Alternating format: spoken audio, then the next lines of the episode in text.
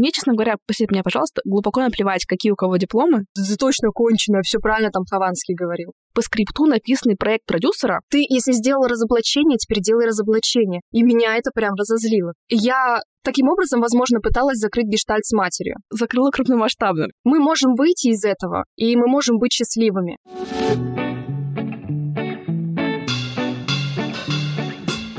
Всем привет! Это подкаст «Возле фикуса» и я его ведущая Динара, практикующий терапевт и автор телеграм-канала «Ноет Ковчег». Устраивайтесь поудобней.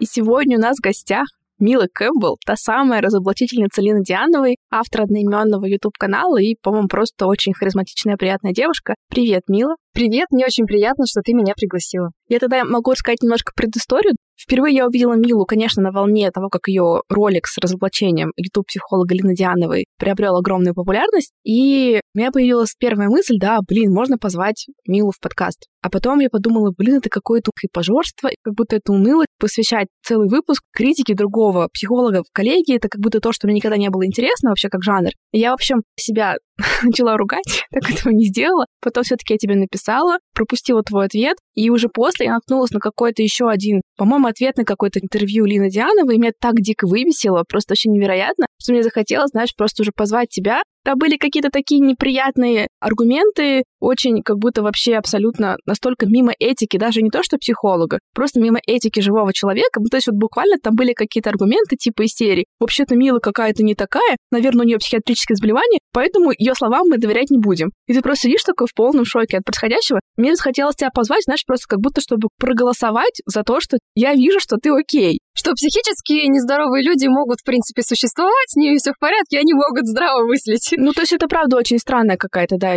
интенция. Мне тоже важно сказать, что мне не хочется и не хотелось этот подкаст посвящать Лине Диановой, нет, вот просто такое небольшое вступление, а говорить мне интереснее про тебя, про какие-то разные ситуации, связанные с отношениями публичного психолога и зрителя, потому что, мне кажется, ты очень круто это раскрыла в своем разборе. Ну и в целом, одна из моих подруг вообще написала, что она подсела на ролики после тебя с разными разоблачениями, так что, в общем, это было очень здорово сделано. Наверное, уже тебе не я одна написала, да, и ты ощутил такой резкий интерес к своей персоне. Как ты вообще с этим справляешься? Как тебе это? Я как-то как будто и не чувствую сильного интереса. То есть всех больше привлекло расследование все-таки. Почувствовала просто, что какое-то количество людей появилось, непривычное для меня, то есть раньше такого не было. Появилось огромное количество людей, которым понравился мой контент. Это меня очень сильно порадовало, потому что я очень сильно хотела, чтобы появились люди, которым бы, например, нравился мой контент. И благодаря разоблачению получилось так, что меня нашли такие люди. По поводу негативного внимания тоже, которое было. Ну, ну, конечно, немножечко поднапрягает такая ситуация. Я не ожидала такого, в принципе, хотя и как бы была готова. Но я думаю, что это переживаемо. Все мы прекрасно понимаем, с чем сталкиваются публичные личности. Тем более, что я пошла против такого прям важного человечка, который убедил всех и запудрил всем мозги. Убедил паству. Да-да-да-да, в своем каком-то величии, в их величии, потому что они принадлежат к одному сообществу. Поэтому это можно было предугадать, особенно после первого ролика, с которого, в общем-то, все и началось. А можно, да, так вообще спросить, чем ты помимо всего этого занималась, занимаешься? Что еще в твоей жизни есть там, кроме блогинга? Да, в принципе, я занимаюсь домохозяйством. Можно так сказать. Я, конечно, плохо занимаюсь домохозяйством, потому что у меня срачевник может, э, так сказать, копиться месяцами. Но, тем не менее, я считаю себя домохозяйкой. Готовлю готовлю, за кошками ухаживаю. Когда выдавалось свободное время, я обычно занимаюсь пением или танцами, то есть какими-то такими творческими штучками. Иногда мне нравится очень заниматься хендмейдом. То есть какие-то поделки, какие-то картины и так далее. Что-то творческое, в общем. А так, в основном, в принципе, да, сейчас только блогингом занимаюсь. А ты говоришь, домохозяйка там подразумевает, что есть какой-то партнер? Или это просто как состояние души? Да, да. Ну, мало ли. Ну, в принципе, да, это и как, и как состояние души, да, потому что убираться надо, за детишками ухаживать, готовить и все такое. Детишки — это реально человеческие дети. Получается, такая у тебя жизнь, условно, среднестатистического, да, вполне себе там человека. Обычный обыватель. Вот это все на тебя обрушивается. То есть, как будто, знаешь, вот сразу в голове какая-то картинка Макалея Калкина, да, который сторчался на наркотиках, потому что не смог вынести. Как это изнутри? Как ты себя поддержишь? Ты так просто спокойно про это говоришь, Я представляю себе, что это какой объем негатива у тебя должен был выплеснуться, точечного. Потому что, мне кажется, когда тебе пишут два человека, они тебя, скорее всего, могут просто не обидеть. Если тебе пишут, типа, 150 человек, вероятность того, что они попадут куда-то в больное место, ну, как бы сразу повышается. А у нас у всех есть какие-то больные места. Когда даже у меня были какие-то свои ролики, бывали какие-то комментарии, вот вроде ничего такого не сказано, а вроде как-то обидно. То есть я такой очень обидчивый, на самом деле, человек, очень ранимый. И для меня, да, критика воспринималась и воспринимается очень тяжело. Мне прям тяжело от нее. Но я не знаю, как так вышло. Мне кажется, я смогла к этому привыкнуть, что ли. Как бы поначалу это было очень тяжело. Я понимала, что это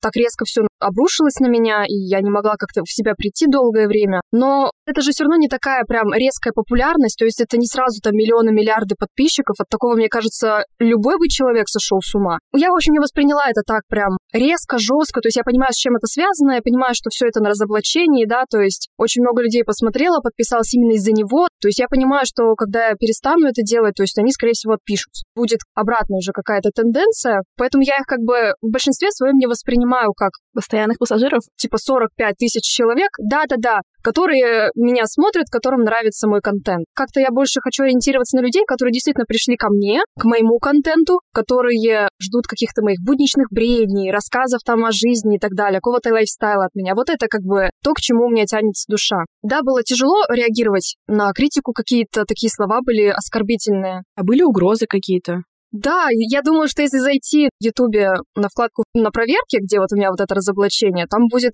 ну, кромешный ад.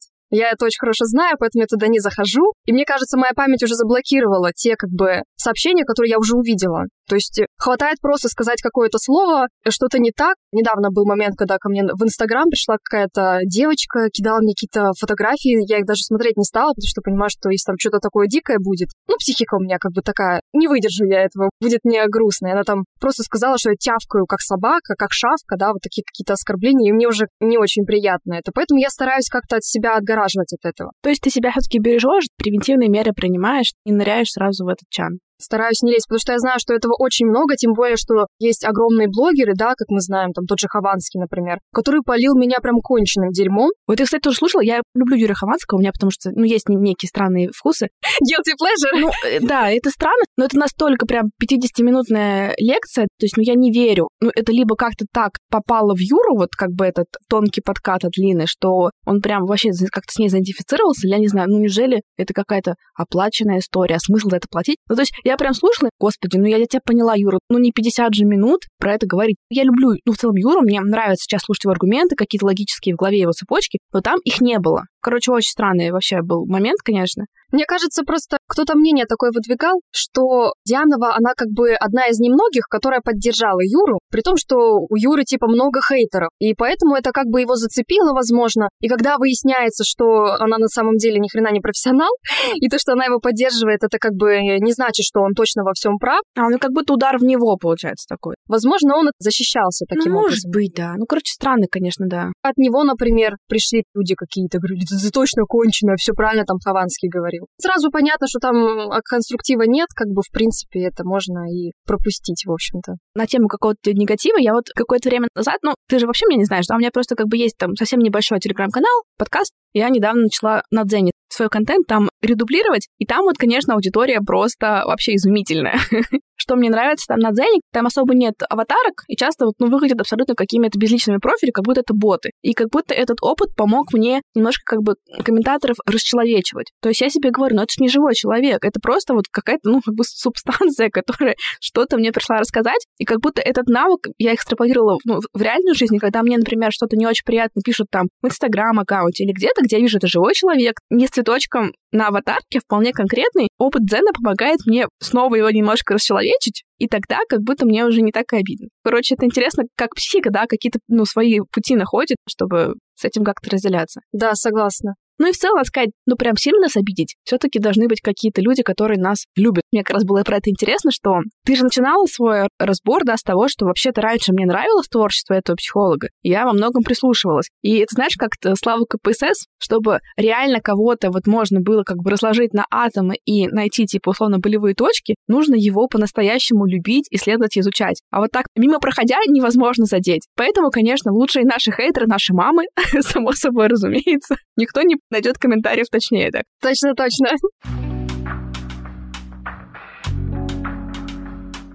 А ты сколько, получается, лет на Ютубе? Ну, что ты снимаешь уже? Сама даже не помню. У меня была такая рваная жизнь на Ютубе, потому что я там несколько первых роликов выложила, никакой периодичности не было. Я потом ушла из Ютуба на полгода или год у меня была депрессия сильная. Потом снова вернулась, что-то попыталась, потом снова на пару месяцев пропадала. То есть, как бы вроде как год, может быть, даже чуть больше. Но активно я его веду где-то может быть, с марта прошлого года, совсем недавно. Ты говорила, да, что пришла какая-то новая волна людей после разоблачения. Чувствуешь ли ты вот эту какую-то свою рамочку вокруг себя? Вот знаешь, что ты теперь как будто ответственно что-то создавать там в том же ключе. Как твой творец внутренний? Ты не представляешь. Мне так не нравится это чувство. Это началось еще даже с самого первого ролика. Сначала я думала, когда мне писали там, вот разбери вот это, разбери вот это. Я сначала подумала, блин, ну я же не знаю, чем заниматься. Ну, может быть, это было бы и классно. Заниматься какими-то разборами, разоблачениями и так далее. Но почему-то после второго ролика, когда вот реально началось какое-то притягивание внимания к этому, когда появилось огромное количество людей, которые прям ждут этого, которые как бы,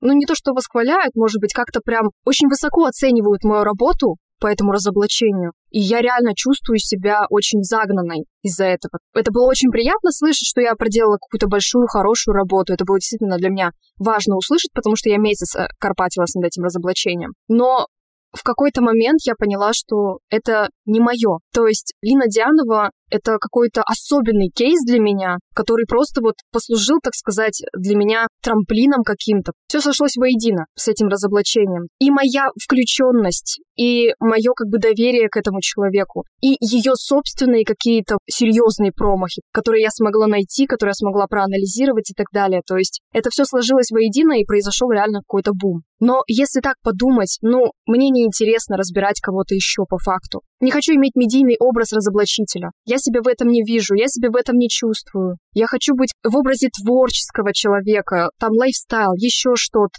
То есть моя вообще изначальная цель была рассказать свои истории, в принципе, из жизни, что я пережила, и что после всего того, что с нами, грубо говоря, произошло, какие бы ни были страшные события и ситуации, мы можем выйти из этого, и мы можем быть счастливыми. То есть это был мой изначальный посыл. И Лину Дианову я решила разобрать на своем канале именно потому, что у меня вот эта тема психологическая еще присутствует. То есть вместе с лайфстайлом я еще и говорю о своей психике, о своих там расстройствах, и мне показалось это было, ну, как бы уместно уместно в контексте моего канала рассказать про Лину Дианову и как психологи могут вот так говорить, когда человек в таком ужасном состоянии. Но когда как бы люди пришли уже незнакомые с моим творчеством, это переросло в какое-то действительно требование. То есть под моим последним роликом, например, меня очень сильно обидел комментарий, что типа, что это за шлак-контент? Почему? Вот ты, если сделал разоблачение, теперь делай разоблачение. И меня это прям разозлило. То есть я не хочу быть разоблачительницей. В какой-то момент я подумала, да, было бы классно, но реально вот проходя все вот эти стадии, я поняла, что нет, нет, вообще не классно. Лину Дианову я закончу, и на этом я хочу прекратить вот этот вот образ разоблачительницы. Я хочу иметь другой медийный образ такая скользкая дорожка выбирать, когда у тебя есть такая одна тропа усеянная розами, да, и другая непонятная. Ладно, еще тебе прямо сегодня не предлагают большие деньги. Вот просто, мне кажется, хотя прям в моменте говорят, делай то, что нам нравится, и вот тебе, значит, за выступление на корпоративе прямо сейчас, тогда я не знаю вообще, кем нужно быть, чтобы найти в себе силы отказываться. Такая сложная история. Я понимаю, что мое разоблачение как бы сделало меня в чьих-то глазах хорошим, прям, ну, разоблачителем, да, каким-то хорошо мыслящим, грубо говоря, человеком. Но даже в моем разоблачении все равно можно найти недостатки. То есть я бы не сказала, что я прям сверх какой-то разум, сверх ум. Надо было просто чуть глубже покопаться. Так оценивая как зритель, чем мне, например, понравился ролик? Там было много смелости,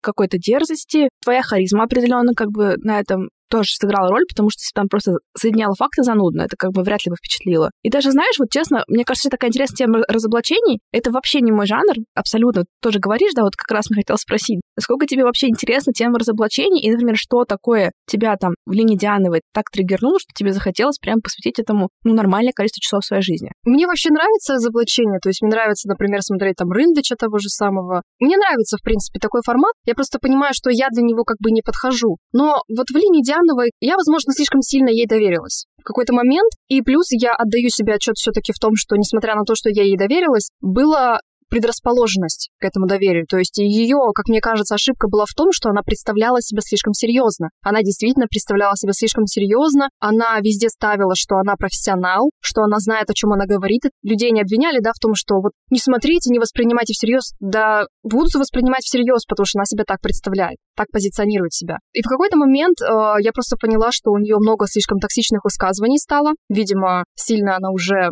как бы вышла за свои рамки, посчитала, что она может уже говорить какие-то более ужасные вещи и не нести за это ответственности. И я проснулась где-то на ее интервью, то есть я его посмотрела, вот эту фразу услышала такая, задумалась очень сильно, потому что я переживала депрессию. Про самоубийство, да, фразу ты имеешь в виду? Да, я тогда подумала, вот она очень часто мне внушала такие мысли страшные своими вот этими высказываниями, например, про ту же самую Лиску. Она внушила мне тоже, что как бы в ситуации, в которую я попала в свое время, был эпизод, когда блогер Лиска обвинила блогера Юлика в изнасиловании. Там очень какая-то сложная, мутная история. Но Лина Дианова выступала скорее со стороны защиты потенциального насильника. И своими словами что Лиска сама себя изнасиловала, что это все недоразумение, что Юлик имел право это сделать, и вообще там в идеальном мире, знаете ли, ему позволено это не делать. Она убедила меня, что и мой опыт вообще-то точно такой же. Меня там не домогались, не насиловали, а это было просто, ну, досадное недоразумение. Ну, так как бы можно было сделать, поэтому как бы ты сама виновата. Я проглотила это, схавала, думаю, блядь, да как же так может-то быть такое? У меня просто был такой опыт, и я подумала, что ну вот только я начала как-то освобождаться от этого ужаснейшего чувства вины, что я виновата, что это все из-за меня произошло. Причем этот самонаправленный victim blaming, да, это то, что так психика включает автоматом с какого-то хера, конечно, очень тяжело. Да, и тут еще и психолог тебе подпитывает это, то есть ты смотри, ты сама виновата. Надо же было своими мозгами шевелить, а не доверять там, кому попало. Это тоже как бы поселило во мне вот это опять ужасное ощущение. Я это все равно схавала, потому что ну, психолог же говорит, ну, наверное, правильно. А потом уже было вот это интервью, которое я посмотрела, такая, м-м, так, я хотела, да, умереть. Блин, ну, наверное, да, что это я сопли, да, развела, сопли, слюни, такая, м-м.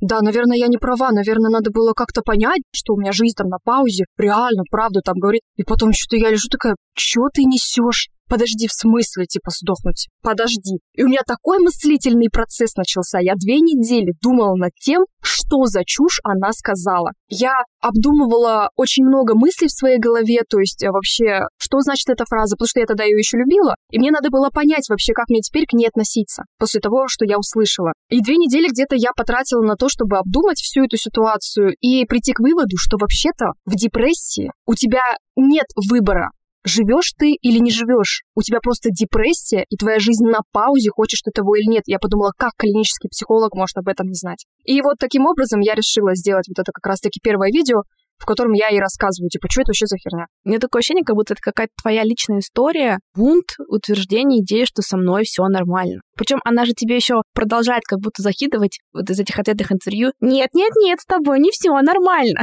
Смотрите, с ней ненормально. Газлайтинг такой пункт против газлайтинга. Мне, наверное, тоже такая близкая идея, что мы, правда, вот эти какие-то, условно, там, эти слова переносы, контрпереносы, да, можем ловить в каких-то медийных людях. То есть, например, вот у меня какие-то очень амбивалентные чувства к Собчак. Она меня одновременно восхищает, вызывает дикое уважение, в то же время часто я чувствую какое-то почти отвращение. Я понимаю, что как бы накал моих чувств какой-то гипертрофированный. То есть также какие-то люди нас могут задевать или цеплять. Как вот ты думаешь, что про тебя лично в этом контакте с Линой Диановой? Я, кстати, думала об этом, так как я тоже слышала, да, все эти идеи. Думала, так, а на кого она, например, может быть похожа? Если честно, я таких людей не знаю. Единственная девушка, которую я знаю, которая похожа на Лину Дианову, это подруга моя, знакомая, грубо говоря, с которой мы не так уж и много общались. Но я ей доверилась. И она тоже была как бы такой нарциссичной, высокомерной как бы девушкой. И она меня тоже вот очень сильно обидела. Я подумала, знаешь, как это работает у меня? Из-за того, что у меня с матерью были такие отношения, как бы очень абьюзивные, она была нарциссом. Но матери мы доверяем как бы по самому первоначальному принципу, да. Да, я доверялась, то есть своей матери, она была крайне нарциссичная, то есть это прям, ну, болезнь, с которой очень тяжело как бы жить ребенку. И постоянно были вот эти, знаешь, качели, постоянно были вот эти приступы, что она вроде как сейчас за меня, потом она меня просто вот ни во что не ставит, бьет, унижает. И у меня постоянно как будто бы вот эта модель присутствовала, пока я не разорвала отношения с матерью. Довериться нарциссичному, высокомерному человеку, который внушает свое доверие, вот это вот э, как будто такая напыщенная ласковость какая-то, вот как будто ты моя доченька, да, я тебя люблю. То есть доверять человеку изначально реально плохому, который позиционирует себя очень хорошим. И после этого как будто бы вот это вот предательство я Таким образом, возможно, пыталась закрыть гештальт с матерью. Ну, я это так называю, я не знаю точно, как это работает. Слушай, ну ты если закрыла, то закрыла крупномасштабно. Мне кажется, это точно победа. Да. Да, но видишь, я пыталась как бы закрыть это через других людей, но у меня не получилось. Нужен был крупный босс. Прикол в том, что только с матерью я могла бы это закрыть. В общем, я думаю, что да, это изначально все-таки Лина Дианова была моим последним закрытым гештальтом в этом плане. То есть изначально все-таки я разочаровалась в ней, я поняла, что она несет откровенную чушь. Произошло вот это предательство, к которому я, грубо говоря, привыкла с матерью. И только после этого я разорвала отношения с самой матерью. И я как бы надеюсь, что этим самым я закрыла гештальт этот навсегда. Мне кажется, что это было что-то из разряда вот этого. То есть я привыкла к этому отношению со стороны, что я доверяю человеку, который высокомерен, который строит из себя такого доброго, эмпатичного человека, и потом происходит разочарование и предательство. И таким образом мой мозг пытался закрыть вот эти отношения с матерью, чтобы я перестала уже жить вот в этом круге. Очень неожиданно, конечно, все это разворачивается. Мне кажется, наша беседа — это прям такая, знаешь, минутка почти психообразования, да, потому что вот есть подходы, которые психодинамические, что-то по типу психоаналитических, и там, по сути, вот часто работают по методу какого-то треугольника, да, то есть есть какая-то ситуация в личной жизни человека, в детской истории, что-то, что происходит в его жизни сейчас, актуальное, да, и часто еще то, что происходит в кабинете с психологом. И обычно как раз аккуратно не тыкают сразу в детство там условно, а как раз вот изучают эти схожие штуки, как правило, так вот со стороны на чем-то более нейтральном, чем отношения с значимыми людьми, какие-то вещи, которые, ну, скажем, нас не устраивают, проще увидеть. Поэтому ты, по сути, вот просто как из учебника, да, озвучила. Радостно за тебя, что у тебя получилось для себя какую-то такую, ну, вероятно, сложную историю разрешить. Да, это было действительно очень тяжело.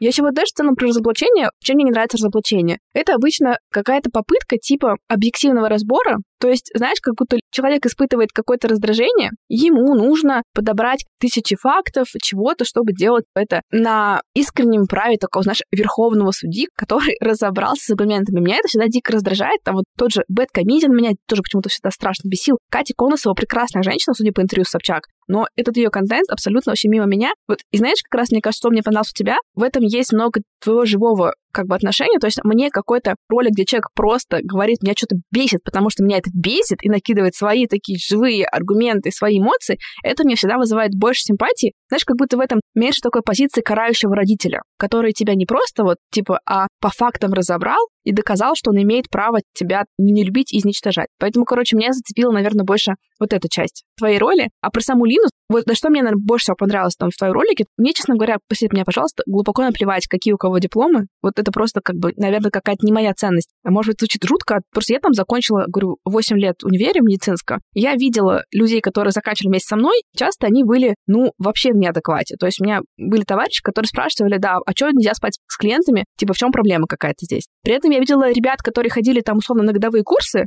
но ходили туда со всей душой, со всем погружением. Там была хорошая этическая база, база про разные процессы, и они прекрасные специалисты. У меня в этом нет проблем. То же самое к инфобизнесу я отношусь достаточно так, типа, ну, если люди это делают добровольно, в принципе, их не щемят пенсионеров в подъезде, не продают им газовые счетчики, ну, как бы бог с ним. Но меня страшно раздражает фейковость и неискренность. А это как бы то, что как раз я очень сильно чувствовала. Мне казалось, что это как будто какой-то по скрипту написанный проект продюсера. И вот это заезжание в ваши чувства. И вот как раз эти твои кусочки меня прям тоже очень сильно попали в меня. Ну да, то есть у нее есть такое, что как бы она так э, вроде говорит, да, говорит, что она любит, она говорит, что она такая эмпатичная, но при этом это не то, чтобы не чувствуется, видно совершенно обратную историю, что и эмпатией там не пахнет, и что я люблю людей, это вообще не про людей, извините меня, и выставлять себя эмотивом, когда ты абсолютно не эмотив, извините меня, это уже что-то чересчур, то есть это уже из разряда реального обмана, когда ты говоришь, да, что и мотив, это такие прям чуткие, чувственные, такие эмпатичные люди, когда ты таким вообще не являешься. И человек как будто бы должен а, поверить тебе на слово, что ты такая добрая вся себя и хорошая, да, но это же тоже обман по факту. Идите типа ко мне, давайте свои денежки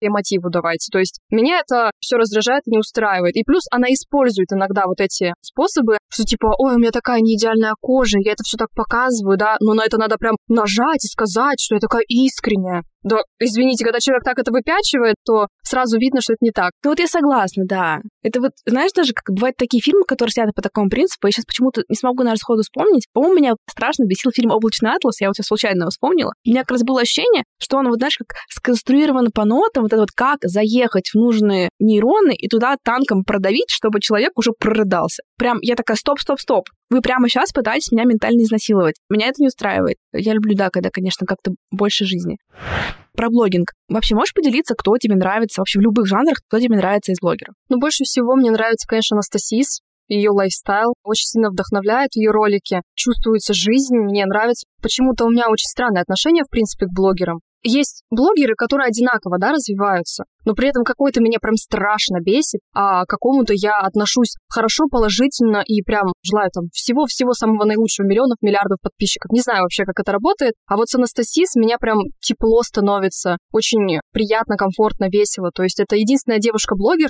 но ни капли у меня к ней негатива нет. Ты, видимо, lifestyle смотришь, да, больше? Нет, я только смотрю из lifestyle а только Анастасии и Брайана Мапс, потому что они просто реально позволяют разгрузить мне мою душу, позволяют мне как-то спокойнее, что ли, себя чувствовать, ощущать как-то весело, вдохновлять меня, в принципе, на какие-то такие вещи. Например, вот мне нравятся очень обзоры кино все таки вот э, ЧБУ, например, мне нравится, то есть вот какие-то такие глубинные анализы фильмов меня очень вдохновляют. Я вообще, когда начала погружаться в смысл там фильмов, сериалов, вау, мне это так зацепило, думаю, да неужели бывает такое, что кино это не просто кино, да, там не просто человечки бегают, а там еще и смысл какой-то есть. То есть в совершеннолетнем возрасте меня это прям поразило. Это целое открытие для меня было, что в фильм можно вложить столько как бы смысла, столько разных, может быть, приемов. Или отыскать. Можно не вкладывать, но отыскать. Это же история такая, как занавески автора. Мы тоже соавторы, когда выискиваем смысл, и это прикольно. Согласна, да. И то есть можно вложить какой-то свой смысл, себя находить в этом, да, и как-то ассоциировать себя с персонажем. А так из э, каких-то таких блогеров я даже не могу сказать, что я прям кого-то прям очень сильно люблю. Мне очень нравится вот какая-то искренность, такое что-то очень живое. Я, например, вообще не люблю контент продюсерский. То есть мне вот это вот хорошее освещение, шесть человек, которые подносят воду и вытирают пот со всех отверстий, мне это вообще не интересно. Я об этом обожаю похитителя аромата. Смотрю его с самой зари его творчества, и это как раз вот то, что меня обычно очень берет за душу. У него был ролик, где он рассказывал про домашнее насилие, там как-то у него была ответочка Регины Тодоренко, и это явно там не было спродюсировано как ролик, который выжмет из вас слезы, но хочется просто вырвать себе сердце и перестать существовать, когда ты слушаешь про то, как много людей постоянно сталкиваются с домашним насилием и как часто всем вокруг все равно. Все стереотипы были вскрыты, вот такие, знаешь, из серии, что это может быть успешный человек, это может быть любимец всех компаний. Душераздирающая история. Про публичных психологов. Это же какая-то, правда, важная история про отношения слушателей, подписчиков с какими-то публичными психологами. Как вообще это происходит? Что ты про это думаешь? Какие у тебя критерии? Доверять, не доверять? Тут важно все-таки позиционирование самого психолога, потому что даже если как бы слушатель выбирает смотреть какого-то психолога, 50% все равно на тебе ответственности лежит. То есть ты обязан как бы либо представлять себя как специалиста и быть специалистом, либо ты просто говоришь, извините, у меня тут шоу, вообще не имеет ничего общего с психологией, и тогда вопросов нет. То есть я как бы не могу судить сейчас о всех психологах. О Лине Дианова я могу очень хорошо судить, потому что смотрела абсолютно все везде и всюду. И то есть мне кажется, это зависит от позиционирования самого психолога. То есть если ты говоришь, что это шоу, и кто-то тебе предъявляет претензии, что, извините меня, вы тут говорите какую-то фигню, то это уже как бы, конечно, проблема зрителя. А когда ты говоришь, я там клинический психолог, у меня тут серьезные вещи, и постоянно везде вот эта ниточка профессиональности, тут уже вопросы к самому психологу. Потому что человек доверяет психологу. Психолог это все равно как старший какой-то соратник, который с тобой должен разговаривать на равных. А тут получается, что это твой старший соратник, который и власть имущий, и который может тебя и грязью полить, и по головке погладить, то есть какие-то опять качели устраивает. И это все больше похоже на какую-то манипуляцию зрителями, чтобы они еще больше погружались в контент, чтобы они еще больше хотели смотреть этого человека. И таким образом человек получает все, что он хочет, при этом на двух стульях сидит, позиционирует себя как психолога и везде говорит, что это типа развлекательный какой-то контент, развлекательное шоу, и при этом говорит про какие-то абьюзы, изнасилования и самоубийства, извините меня. Двунаправленность, двусмысленность, в общем, посыла какого-то. То есть мне кажется, это опасно, если человек психолог. Вообще, в принципе, знаешь, по этическим принципам он не имеет права нести чушь. Ну вот это, кстати, интересный вопрос, да, правда, сложный такой. То есть если мы будем все-таки говорить о том, что это психолог, и это все-таки человек, который реально работает в психологии, а не просто якобы около психологический, не говорит, что у него есть какое-то образование, то есть говорит, что у него нет образования, просто он что-то из головы выдумывает, это одно. Другое дело, когда человек говорит, что да, у меня есть психологическое образование, я профессиональный, человек обязан следовать этике, потому что он как бы амбассадор психологии по факту. И поэтому он как бы не имеет права нести чушь. Просто такая мне лично тема, наверное, да, меня тоже цепляющая, потому что я тоже своего рода психолог, вполне себе психолог, и у меня есть какая-то публичность. И это правда такая тема, что, допустим, раньше там вообще по канонам там психолог должен был быть серой стеной, без каких-то красок, чтобы на него клиент все что угодно проецировал, там не быть медийным, но как будто на сегодня это со всех сторон сложно. Во-первых, все мы до какой-то степени медийны. Ну и в целом это, ну, правда, способ там находить себе клиентов, какую-то автономию себе зарабатывать. И тут сложно, потому что, знаешь, с одной стороны, мне что-то бесит, я хочу выйти про это там рассказать. Хочу там написать свой разбор на Лину Дианову. И как будто эти оковы, они такие, ну, не очень комфортные, как будто, ну, типа, что, делать анонимный какой-то канал, да, и там в маске выпускать наружу свое альтер -эго. Ну, видишь, когда психолог реально нарушает какие-то этические принципы, как я поняла, как психолог э, реально квалифицированно рассказала Елена Скотт, она сказала, что если психолог нарушает какие-то этические нормы, то ты как бы имеешь право об этом говорить. Только в этом случае ты можешь как бы говорить о своих конкурентах или о других психологах. То есть ты либо говоришь уважительно, но если человек начинает противоречить этике, говорить какие-то невозможные какие-то вещи, то ты имеешь право высказываться. Он может быть медийным, главное просто не нести чушь. То есть все, что от тебя требуется, это просто не нести чушь, быть корректным и иметь этику. Но это сложно. Это высокая планка на самом деле. Да, это сложно, но это как бы важно. Ну, хочется же нести чушь иногда. Как бы я тоже для себя еще ответ на этот вопрос, да, и как будто, честно говоря, перед такой развилкой. То есть, типа, либо уж тогда, ну, сказать себе, ладно, окей, я больше не психолог, вот мне вот нравится такой контент, знаешь, типа там сплетни от Вероники Степановой, какие-то странные голосовые с бомбежкой на все темы от э, Хованского. И, в принципе, как будто я бы такое делала, честно говоря, с огромным внутренним удовольствием. И, возможно, в какой-то момент, выбирая между этой стезей и стезей психолога, которая мне тоже страшно симпатично, мне нравится именно работа с клиентами, возможно, я не смогу здесь определиться. Я, в принципе, слышала такие позиции от публичных психологов. По-моему, так говорила ведущая шоу «Чужие письма». И она говорила, да, про то, что я для себя поняла, что я хочу быть в публичном поле, а так как я психоаналитик по образованию, я не могу это совмещать, у нас там прям жесткие правила. Отпустила себя на свободу вот именно в этом контексте. Как-то не хочется в это дихотомическое мышление проваливаться, выбирать между или-или. Но, в общем, я до себя пока не нашла какого-то ответа, как с этим быть. Хотела такие от тебя, знаешь, как какой-то список чек-листа для начинающего публичного психолога, как ты видишь, чего хотя бы точно лучше не делать, какие-то меры предосторожности. Как я поняла, это хотя бы соблюдать вот эту какую-то этическую норму в плане не вмешивать свои личные чувства какой-то ситуации, не примешивать свое мнение к истине. То есть, когда ты говоришь, например, все психологи тебе там скажут вот это. То есть, конкретно какое-то разделение, понимаешь, делать, что мое мнение я высказываю как все психологи. Вот так точно, мне кажется, не надо. Ну и плюс иметь какую-то все-таки границу нормы в плане высказываний, типа там, ну, сама себя изнасиловала. Без хейт-спич какого-то, да, условно обходиться. Конечно, я понимаю, что это очень трудно, когда тебе просто полностью нельзя ни о чем говорить, но просто иметь какую-то вот такую, знаешь, базовую границу, грубо говоря, которая не позволит тебе как бы скатиться в какую-то прям откровенную ненавистные, да, там какие-то речи или оскорбления и тому подобное. Ну, я точно не знаю, видишь, я не могу сказать. У нас сейчас в России нет такого регламента, поэтому по факту ты, конечно, можешь как бы делать все что угодно, но по профессиональным нормам, конечно, там совершенно другие правила. Но они у нас сейчас, как понимаешь, скажешь ты в этот комитет, да, что Лина Дянова сказала, они тебе скажут, ну, извините, и чё?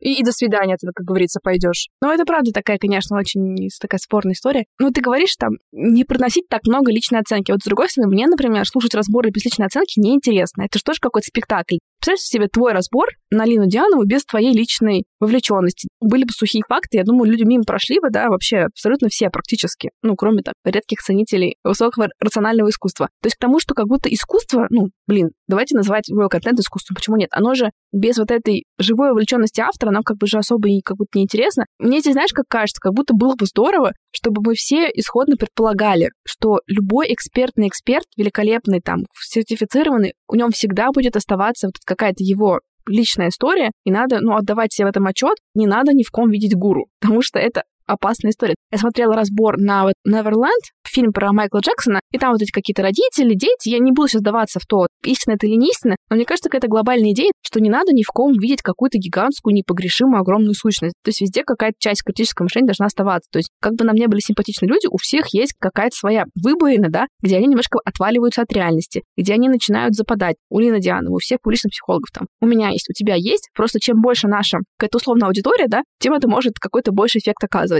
Поэтому, конечно, нам всем хочется на кого-то всецело опереться, найти там такой готовый справочник ответов на все ситуации. Еще желательно, что нам пообещали, что мы тогда разбогатеем, счастливо там устроим свою личную жизнь и вообще обретем вселенское благополучие. Это очень заманчивая история, но как будто, правда, всем всегда оставаться немножечко на расстоянии вытянутой руки, потому что, ну, все люди такие же люди, как мы. Вот это, мне кажется, какой-то важный посыл. Мне кажется, это просто немножечко идеализировано, потому что человек сам по себе такой. То есть э, хочешь ты, не хочешь, ты все равно кому-то доверяешь. Человек социализированное какое-то существо, и поэтому как бы полностью независимым от любых чужих мнений, мне кажется, просто невозможно быть. Конечно, естественно. Даже если ты доверяешь, да, то есть даже если ты имеешь какую-то свою критичность, все равно мнение другого человека может на тебя повлиять, как бы там ни было. Особенно если это очень дорогой человек, если вы вместе живете и тому подобное. Ну и плюс, я точно не знаю, как работает психология идолов, то есть кумиров и так далее, но все равно будет вот это, мне кажется, идеализация человека, потому что я не знаю точно, как это работает, но мне кажется, невозможно без этого.